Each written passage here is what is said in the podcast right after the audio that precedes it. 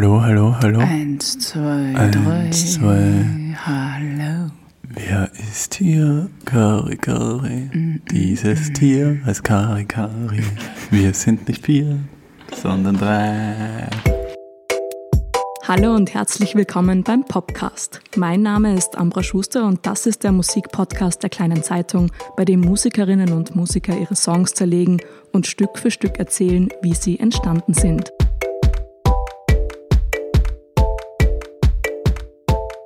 Für die Premiere des Podcasts waren Kari Kari bei mir zu Gast. Das Indie-Rock-Duo hat seine erste EP 2014 rausgebracht. Mit der sind sie dann auch durch Australien getourt und wurden in der US-Serie Shameless gefeatured. 2018 ist dann das Debütalbum Anana erschienen. Mit der ersten Single-Auskoppelung Mapache sind Kari Kari auf Platz 1 der FM4-Charts gelandet. In dieser Folge erzählen sie, wie genau dieser Song entstanden ist.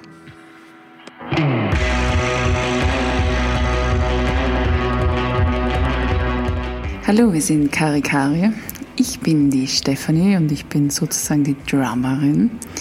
Und zu meiner Rechten Sitzt Alexander Köck, ist mein Name. Ich bin 25 Jahre alt und bin Sänger und Gitarrist der Gruppe.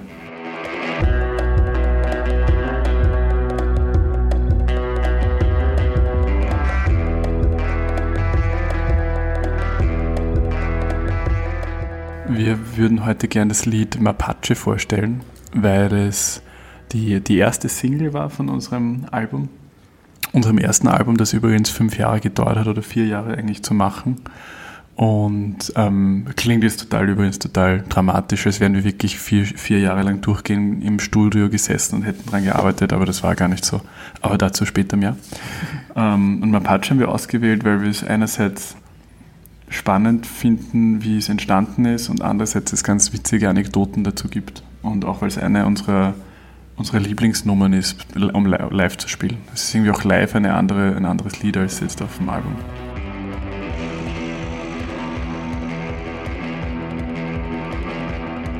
Wir hatten schon dieses grundlegende Riff, dieses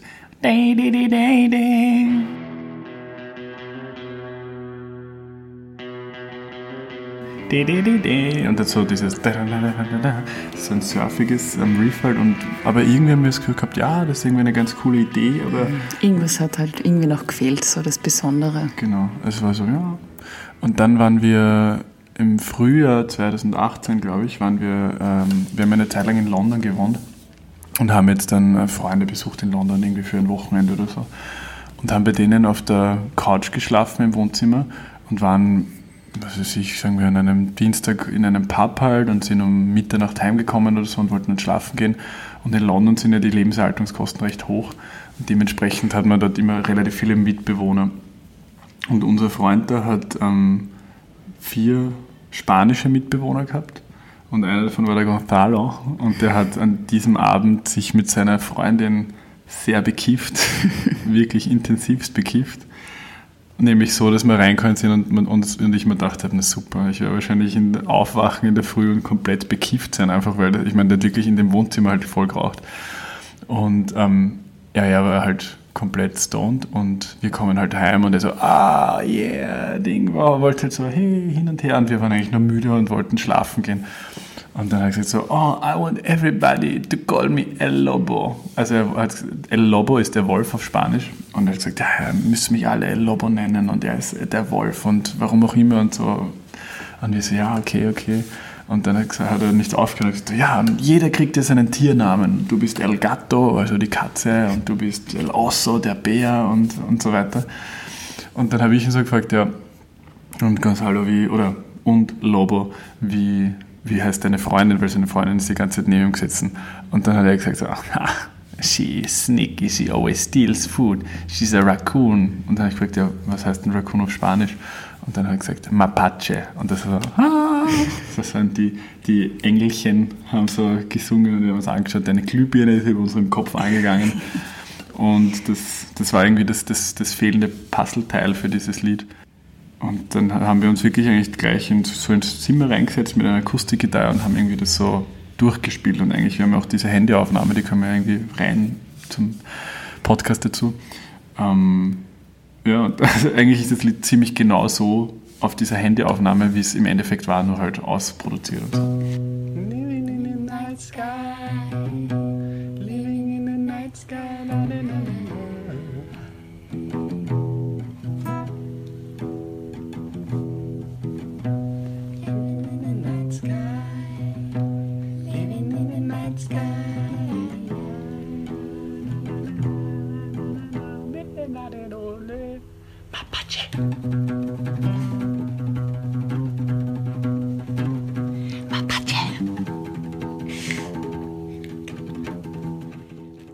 Dieses Riff, das. da, da, da, da, da, da.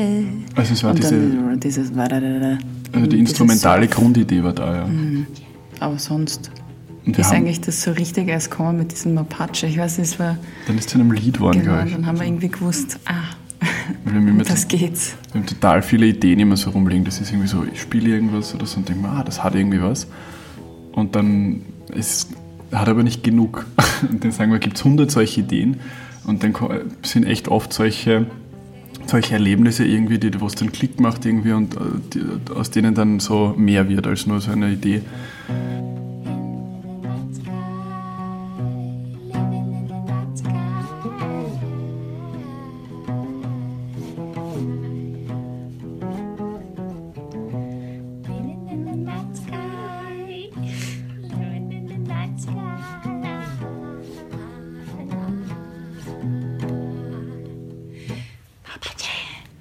Ist halt dann auch irgendwie, irgendwie hat das dann auch zu, unserer, zu unserem Standpunkt und dem Zeitpunkt gepasst, dass wir einmal ein Lied machen wollten, das nicht unbedingt einen doppelten Boden haben muss, wo wir uns gesagt haben, okay, da geht es jetzt nicht darum, äh, irgendwie eine versteckte Kapitalismuskritik äh, unterzubringen in, einem, in irgendeiner Analogie oder wie auch immer, also jetzt überspitzt gesagt, und, sondern in dem Lied soll es einfach nur einmal, dass wir sonst textlich einfach sagen, okay, das soll einfach nur einfach nur Spaß machen quasi. Und es hat dann tatsächlich eine kleine versteckte Kapitalismuskritik drin Text. Aber ähm, ja, es war einfach so ein bisschen so, nicht so, auch uns selbst nicht so ernst nehmen und einfach was machen, was uns Spaß macht.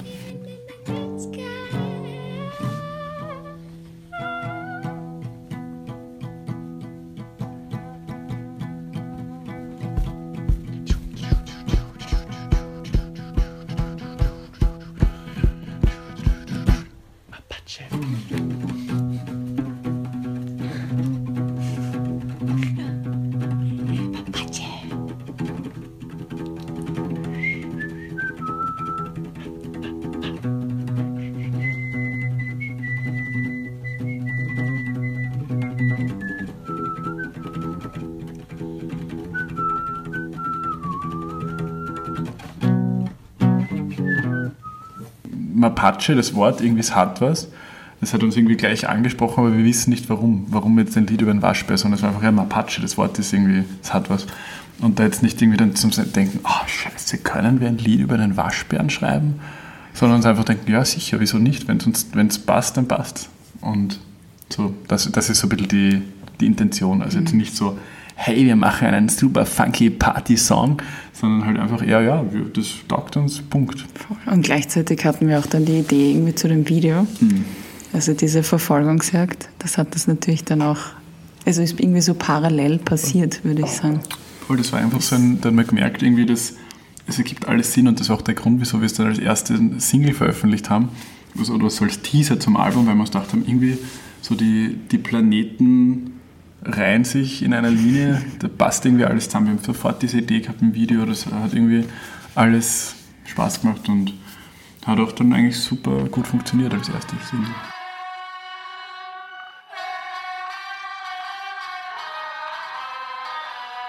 Ja, das Video haben wir in Kroatien gedreht, auf, das meiste auf der Insel Park. Und das ist ja auch diese, weißt du, da wurden die Winnetou-Filme gedreht. Also wir haben so ein bisschen Wüstenflair eingebracht. Und im Prinzip geht es um eine, also es ist so ein bisschen, es hat auch so mehr, ja, Interpretationsspielraum. es hat auch Interpretationsspielraum. Aber es ist im Grunde eine Verfolgungsjagd. Und der, im ersten Moment, also die Idee ist eigentlich so entstanden, im ersten Moment habe ich gesagt, ja, und dann verfolge ich als Jäger quasi die Steffi als, als Waschbärin Und dann eine Fünfzehntel Sekunde später haben wir gesagt, na, es muss umgekehrt sein. Und jetzt ist die Steffi so eine Tomb Raider-mäßige ähm, Jägerin im Safari-Outfit und ich habe ein Ganzkörper-Waschbärenkostüm an und wir jagen da eben so uns gegenseitig durch die Wüste. Und es gibt, ich, was mir daran sehr gefällig finde, es ist nämlich, es ist auf eine Art und Weise natürlich äh, ein bisschen lächerlich, weil ich ein Ganzkörper-Waschbärenkostüm anhabe, aber ich finde, es ist trotzdem, es ist richtig packend geworden. Ich finde, es hat einen dramaturgischen Höhepunkt und es ist total, es ist eine Geschichte und es ist wirklich ein, ja, es hat eine Dramaturgie und da bin ich sehr, sehr, sehr zu- zufrieden damit. Es war für mich aber besonders hart eigentlich, weil es hat zu dem Zeitpunkt 35 Grad gehabt und man kann sich vorstellen, wie, wie so ein Ganzkörper-Waschbärkostüm auch mit seinem Kopfteil halt ist. Also wirklich, wirklich zart. Weil ich bin da halt gelaufen und diese ganze, die, diese Landschaft, das sind, alles will ich töten irgendwie. Das sind lauter spitze Steine und Ja. Dornenbüsche und Kakteen und weiß ich nicht. Also es ist wirklich, und ich bin da so, in einer Szene bin ich halt so, keine Ahnung, 500 Meter in eine Richtung gelaufen, also Vollgas, weil ich bin ja davon gelaufen und dann wieder zurück und wir haben das mit einer Drohne gefilmt und die, die anderen sind alle auf so einem Berg oben gestanden und haben halt mit der Drohne gefilmt. Das war eben so weit weg, dass man nicht mehr miteinander reden hat können. Und dann habe ich halt so raufgeschrieben, so, passt! Und dann habe ich gesagt, ja, passt! Und da bin ich diesen ganzen Berg in meinem Kostüm raufgegangen. Bin, was weiß ich, eine Viertelstunde gegangen. Und dann schauen sie halt oben so an und sagen so, na, einmal machen wir es noch. und ja, die, die Sophie Frauscher, die das Kostüm, Kostüm gemacht hat, ähm, die hat die ganze Zeit nur gesagt so, boah, ich bin so froh, dass das eure Idee war. Ich bin so froh, dass ich euch das nicht aufgezwungen habe, dass ich das Kostüm anziehe. Weil ich sonst ein schlechtes Gewissen gehabt hätte.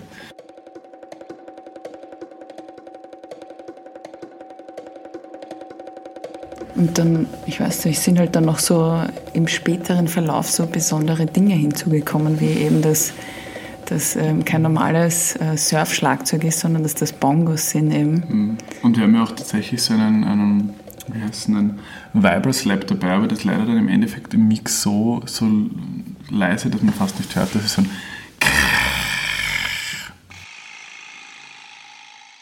Es geht so Das ist ein tirolerisches Instrument.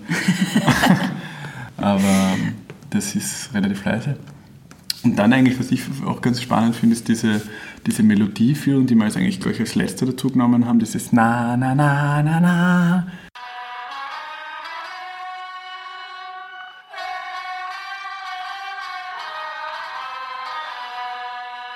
Die ist eine Mischung aus einer Orgel, einer E-Gitarre, dann Deiner Stimme. meiner Stimme, die, die gedubbt war, Muezzin.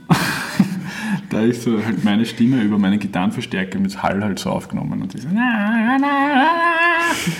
und ähm, genau, das alles irgendwie so zusammengemischt und ja, ich finde es ist sehr cool geworden. Also da es war zwar der Typ, der es dann im Endeffekt abgemischt hat, der Alex Thoman, äh, liebe Grüße an dieser Stelle, der ja ein bisschen eher eine Koryphäe ist, also der hat zum Beispiel die ganzen Bilderbuchalben und so auch gemischt.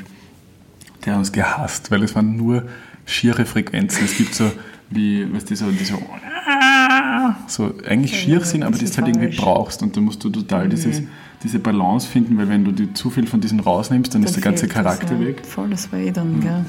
Und wenn du aber zu viel drin lässt, dann ist es halt einfach schier, dann tut es dir in die Ohren weh.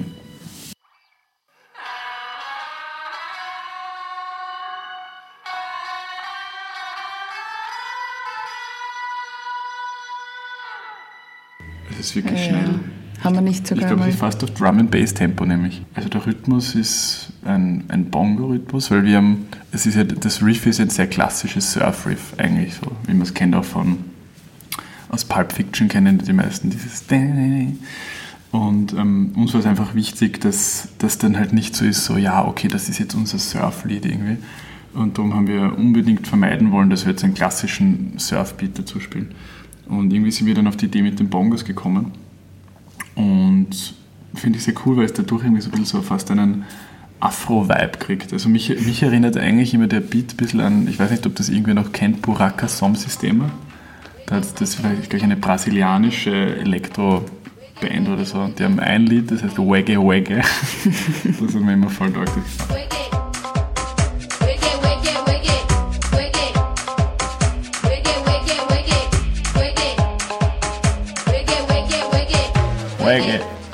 Wagge. Ah, ah. Und ich bin ein absoluter Reggaeton-Hasser. Also ich hasse diesen Beat, wirklich dieses, ah, könnte ich mich ansperren. Aber das hat mir irgendwie taugt. Und dann, weiß nicht, es gibt so ein paar Elemente, die mich total, es ist eigentlich ein total Elektrolied. Und wenn man sich einen Bass dazu anhört, der Bass ist eigentlich der volle Trap-Bass. Das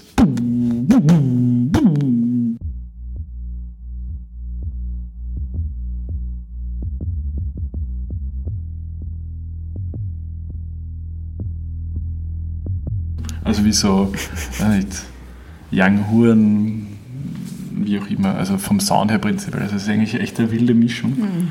Aber ja, deswegen bin ich zufrieden. Also ich glaube, das macht es aus, weil wenn wir jetzt, wir hätten sagen können, okay, wir nehmen dieses Surf-Riff und machen ein Surf-Lied draus. Und das, glaube ich, wäre ein bisschen unspannend gewesen, aber so ist jetzt echt eine, ein cooler, cooler Track. Inspiriert hat am ehesten für den Song, glaube ich, King Gizzard und The Lizard Wizard. Einfach weil wir die kurz davor entdeckt haben und die eben genau dieses, dieses Ding haben, dass die einfach über, dem zum Beispiel eine Nummer, die ist Trapdoor und der Refrain geht Trapdoor, Trapdoor, Trapdoor, Trap, Trap, Trap, Trap, Trapdoor. Also die, die nehmen sich halt selbst überhaupt nicht ernst und haben, schreiben extrem geniale Musik, finde ich. Und ähm, haben für mich eben so genau der, waren das Vorbild einfach von dem, okay, du, du kannst über was irgendwie auch was Belangloses schreiben und es trotzdem extrem interessant machen. Und das war für mich, deswegen ist auch der Grundgedanke, warum wir, glaube ich, auf dieses Mapache dann so angesprochen haben. Weil, weil, ja, weil das irgendwie so von dem in unserem Kopf war. Und ja, ich glaube, es kommt auch ein bisschen daher, weil wir letztes Jahr auf so extrem vielen Showcase-Festivals gespielt haben. Das sind so wie Musikmessen. Da stellen sich quasi die neuen Newcomer-Bands vor, halt vom Musikbusiness. Und ich finde, dort gibt es halt einen extremen Überhang an Leuten, die sich sehr ernst nehmen. Und die haben schon im Proberaum schon den perfekten Marketingplan und wissen, wie sie sich anziehen und wissen, wie sie klingen müssen und wie sie ausschauen und wie sie sich geben müssen. Und du merkst richtig, der Frontman hat gelernt, wie man sich als Frontman verhält und so. Und es wirkt dann immer alles so mega Casting-Band-mäßig. Mhm, so konstruiert. Konstruiert. Mhm. Und das einzige Argument bei Musik ist, finde ich halt immer, dass man es spüren muss. Und das ist egal, ob das dann, weiß nicht, SDS ist oder, oder Wolfgang Ambros oder ob das ähm, so die Musik ist, was wir machen oder ob das, keine Ahnung, Wu-Tang Klein ist, wie auch immer.